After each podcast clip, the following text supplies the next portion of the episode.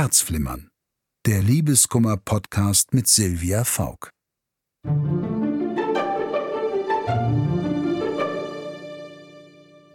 Hallo, hier spricht Silvia Faulk. Herzlich willkommen zu Herzflimmern, dem Liebeskummer-Podcast mit mir, Silvia Faulk.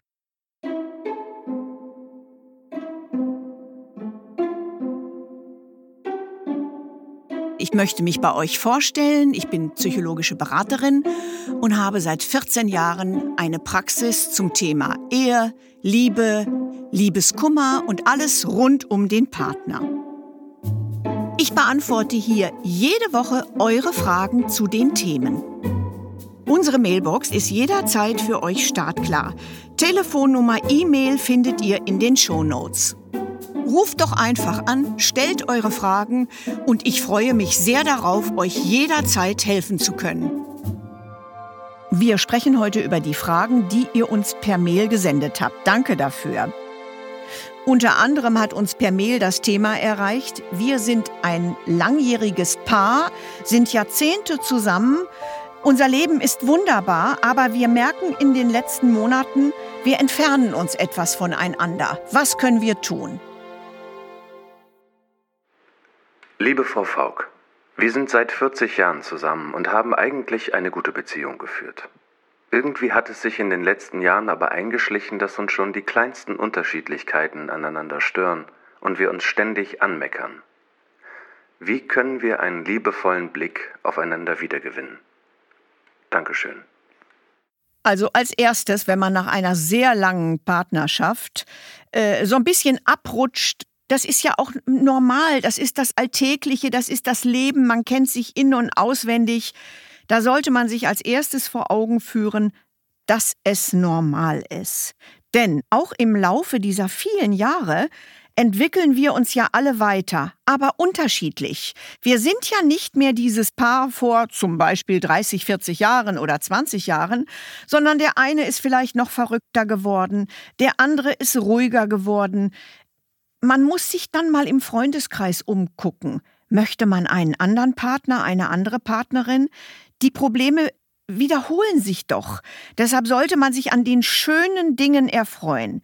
Ich rate meinen Klienten immer, wenn die anfangen zu straucheln, sich zwei Zettel zu nehmen, den positiven und den negativen. Und nach einer so langen Beziehung wird man staunen, wie viel auf der positiven Seite steht. Dieses bisschen Negative, mein Mann schläft jetzt abends immer vorm Fernseher oder ich weiß nicht was, äh, das kann man doch dann mal in Ruhe, in Ruhe, in einem liebevollen Ton vielleicht besprechen. Man kann ja äh, vielleicht sagen, ich finde das gar nicht in Ordnung. Nach dem Essen setzen wir uns vor den Fernseher, du trinkst zwei Bier und schläfst dann ein. Eigentlich möchte ich mich mit dir noch unterhalten. Das kann man dann hinterher anders gestalten. Da gibt es das Bier erst nachdem wir gesprochen haben und dann trinkt jeder was. Äh, es gibt so viele Kleinigkeiten, äh, wie man dieses Leben dann noch schön miteinander gestaltet. Zum Beispiel wird man ja auch als altes Ehepaar oft zum Stubenhocker. Die Kinder sind erwachsen, die Enkelkinder gehen auch schon in die Schule oder wohnen weit weg. Na gut, dann holen wir uns einen Hund aus dem Tierheim und gehen gemeinsam mit dem Hund spazieren. Oder man sagt, du weißt du was, wir brauchen doch noch mal ein gemeinsames Hobby. Jetzt sind wir beide Rentner, äh, der eine macht dies, der andere macht das. Wann sehen wir uns denn außer schlafen vorm Fernseher? Da gibt es so viele nette Ideen. Und auch wenn man körperlich unterschiedlich drauf ist, man könnte walken, man kann zusammen in einen Lesekreis gehen. Es gibt für jeden etwas. Und man sollte sich als ganz dicke Überschrift oben drüber legen, diese vielen wunderbaren Jahre werfen wir nicht weg, nur weil von 15 Dingen zwei negative sind. Also das hm, muss man sich aber wirklich auf den Zettel schreiben, weil nur im Kopf man sieht es, man muss es sehen, schwarz auf weiß geschrieben. Das wäre jetzt mal so der Tipp. Wie halte ich eine lange Beziehung jetzt fest? Ich höre immer wieder von Klienten, die sich nach einer so langen Ehe befreit haben, in Anführungsstrichen, und dachten, mit dem neuen oder der neuen Partnerin wird es jetzt besser. Das ist nicht so. Das ist für ein Jahr und dann kommt man an die gleiche Stelle. Und oft ist es so, dass man dann dass ich dann höre von äh, Klienten, nicht Mann, sondern ich höre es von den Klienten, dass die mir erzählen, ach, es ist eigentlich schade, ich hätte da durchhalten sollen, ich hätte es mit meinem Partner kommunizieren sollen, denn im Grunde wiederholen sich Probleme in einer Partnerschaft immer.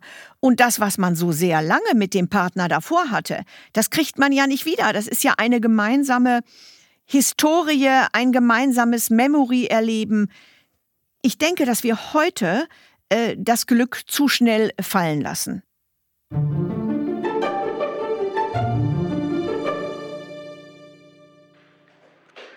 Wir sind schon ein Leben lang zusammen. Mein Mann zieht sich in den letzten Jahren immer mehr zurück, sowohl von mir als auch von der Welt. Er geht zum Beispiel kaum noch raus, weil er einfach keine Lust dazu hat, wie er sagt. Ich will aber sehr gern noch am Leben teilnehmen und auch eine gemeinsame Beziehung mit ihm führen. Was kann ich tun?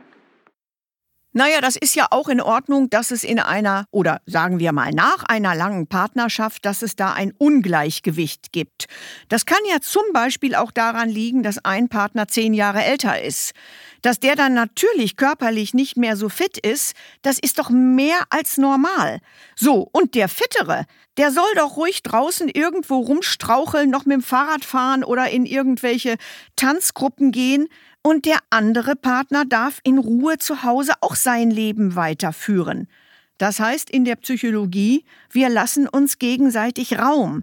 Und wenn man sich dann wieder sieht und jeder hat das gemacht, was er gerne macht, einer hat sich draußen amüsiert, der andere wollte aber in Ruhe zu Hause sitzen oder im, nur im Garten rumhängen, dann ist es doch wunderbar, wenn man sich dann wieder aufeinander freut und jeder hat für sich alleine was Schönes erlebt.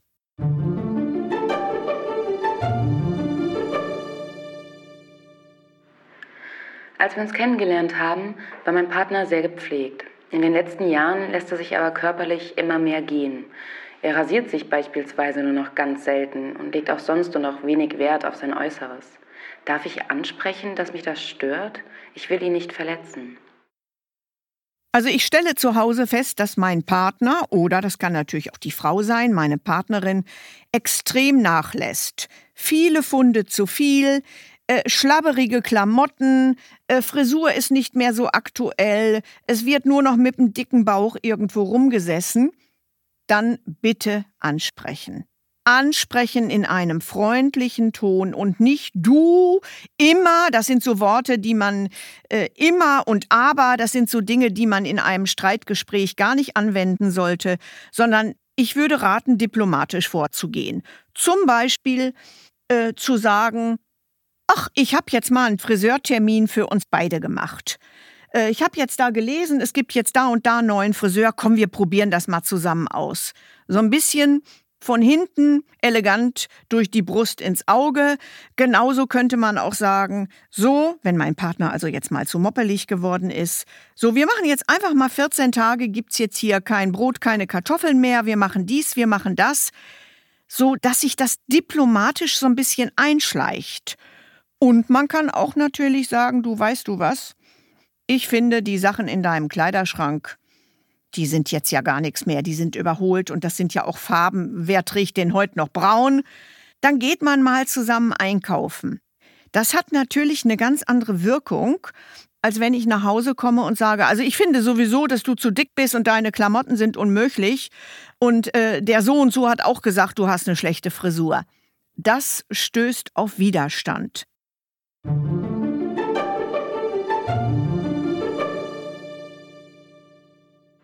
Hallo, Frau Faulk. Ich wohne schon lange nicht mehr zu Hause, aber immer wenn ich meine Eltern besuche, streiten sie sich. Und sie haben allgemein einen sehr rauen Umgangston. Ich habe das Gefühl, sie tun sich einfach nicht mehr gut. Aber soll ich Ihnen das gegenüber ansprechen? Darf ich mich als erwachsener Sohn in die Beziehung meiner Eltern einmischen? Also wenn ich als erwachsenes Kind merke, meine Eltern quälen sich in ihrer Ehe, selbstverständlich kann ich das ansprechen. Je nach Situation spreche ich nur mit einem oder vielleicht passt es sogar mit den Eltern gemeinsam zu sprechen und einfach mal zu sagen, natürlich möchte ich euch nicht in eure Ehe hier reinreden, aber ich habe doch ganz stark das Gefühl, dass ihr euch hier quält, nicht, dass ihr meint, ihr müsst meinetwegen hier eine Ehe aufrechthalten. Äh, es gibt viele Tipps, es gibt Bücher, es gibt Beratungen. Vielleicht wäre das mal eine Idee, dass ihr an euch arbeitet, wenn ihr das überhaupt noch möchtet. Denn der Hintergrund ist folgender.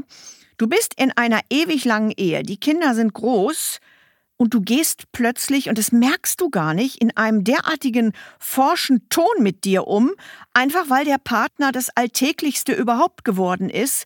Und das merken aber Kinder oder Freunde. Das habe ich ganz oft, dass mir das in der Praxis erzählt werden, dass Freunde mir sagen, also die Freunde von mir, das befreundete Ehepaar, ganz schlimm, in welchem Ton die miteinander umgehen. Man selber merkt es nicht, man hört sich nicht.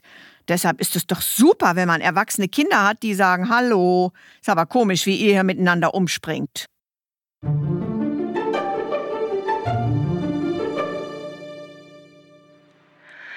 Ich bin Mutter einer erwachsenen Tochter, mit der ich auch regelmäßig Kontakt habe. Gerade steckt meine Ehe in einer ziemlichen Krise und es kommt mir komisch vor, das nicht anzusprechen, wenn meine Tochter und ich uns sehen. Sonst reden wir eigentlich über fast alles. Aber ich will sie natürlich nicht unangemessen belasten. Darf ich mich ihr auch mit diesem Thema anvertrauen? Schließlich geht es um die Beziehungsprobleme ihrer Eltern. Also wenn ich als Elternpaar, egal ob Mutter oder Vater, so unglücklich bin und ich weiß nicht, ich glaube, das ist nicht so das Richtige, ähm, mich bei den Kindern auszuweinen. Ich glaube, das täte ähm, nur gut, wenn die Kinder einen drauf ansprechen. Denn das Schlimme ist ja, Kinder bleiben Kinder, egal wie alt Kinder sind. Und Kinder lieben Vater und Mutter. Also, denn im Grunde haut man doch einen Ehepartner in die Pfanne, wenn man sich bei den Kindern ausweint. Ich würde Freunde oder was weiß ich, andere Verwandte vorziehen. Was ich ja immer noch besser finde, das rate ich persönlich ja immer, wenn ich meine, ich stehe jetzt hier in meiner Partnerschaft an irgendeiner Stelle, ich brauche da mal irgendeinen Kick, ich würde immer zu einer wertfreien fremden Person gehen und dann spreche ich jetzt nicht von einer ewig Therapie, sondern einfach sich ein einmaliges Coaching buchen und sagen, das und das empfinde ich, äh, dass man da eine wertfreie Meinung kriegt. Das finde ich, das ist eigentlich das Beste, was man machen kann. Manchmal muss man da nur einmal hin und kriegt einen tollen Wegweiser.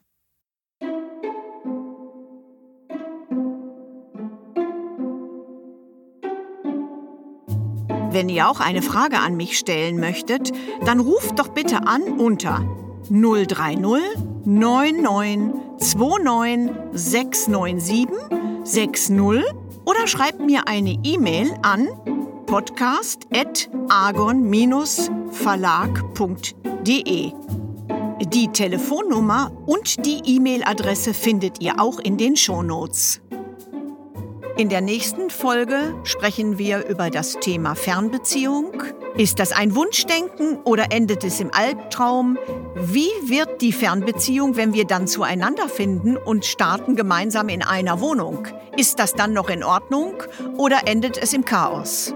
Wir würden uns sehr freuen, wenn ihr Herzflimmern abonniert und in der Podcast-App eurer Wahl bewertet. Der Agon Verlag hat übrigens auch noch andere Podcasts. Die findet ihr unter podcast.agon-verlag.de und überall da, wo es Podcasts gibt. Besucht uns auch gern auf Facebook. Ruft an, schickt eine E-Mail. Ich bin für euch da. Eure Silvia Faulk.